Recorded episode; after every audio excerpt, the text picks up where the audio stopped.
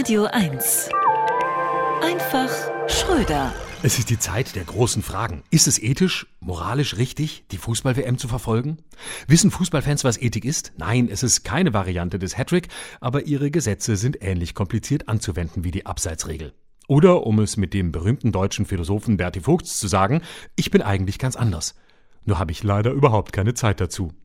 So schwer es viele Menschen in Katar haben, auf die Frage darf ich, müssen sie nicht lange nach einer Antwort suchen. Die lautet in Katar nämlich immer Nein, darfst du nicht.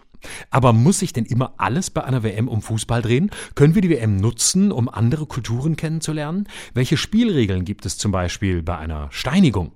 Ansonsten gilt, was schon 1936 für die Olympischen Spiele in Berlin galt. Hauptsache Sport mit internationaler Beteiligung, dann entwickeln sich alle Länder locker zu lupenreinen Demokratien. Und noch ein Skandal in letzter Sekunde. Obwohl Budweiser einen ganz großen Deal hatte, darf jetzt kein alkoholisches Bier in Katar verkauft werden. Der Affront daran natürlich, Budweiser zählt als Bier Außerhalb der USA wird das doch eher als isotonischer Durstlöscher für Menschen mit Geschmacksverlust gehandelt. Jetzt sagen viele Fußballfans in Deutschland, sie wollten ohne Rücksicht auf ihre Gesundheit gegen die WM in Katar protestieren und pro Tag einen Kasten Budweiser trinken. Nimm das, letzte Generation. Kritik auch am Ehemann des einen Spice Girls, wie heißt er noch? David Beckham, genau. Er hat erst gesagt, die Wahl Katars sei abstoßend, nur um dann einen 180 Millionen Euro schweren Werbevertrag mit Katar zu machen. Ich frage mich, was die Leute wollen.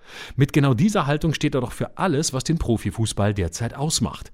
Zur perfekten Pose eines Promi-Profis gehört allerdings noch Greenwashing. Hey, Becks, wie wär's, wenn du 0,1 Prozent von Werbedeal für Panda-Bären spendest? Nun sagt FIFA-Präsident Infantino, wer kümmert sich um die Arbeiter? Die FIFA, die WM und Katar. Und jeder weiß, was es heißt, wenn jemand in einem Mafia-Film sagt, soll ich mich um ihn kümmern, Boss? Wobei die FIFA mit der Mafia zu vergleichen ist nicht fair für die Mafia. In der Mafia hält man sich wenigstens an das Gesetz des Schweigens. Das ist schon mal ein Gesetz mehr als die FIFA hat. In diesem Sinne hätte ich für die FIFA eine Alternative zu Katar. Infantino soll die WM ruckzuck nach Moskau verlegen. Da haben wir den Boykott schon ein bisschen geübt.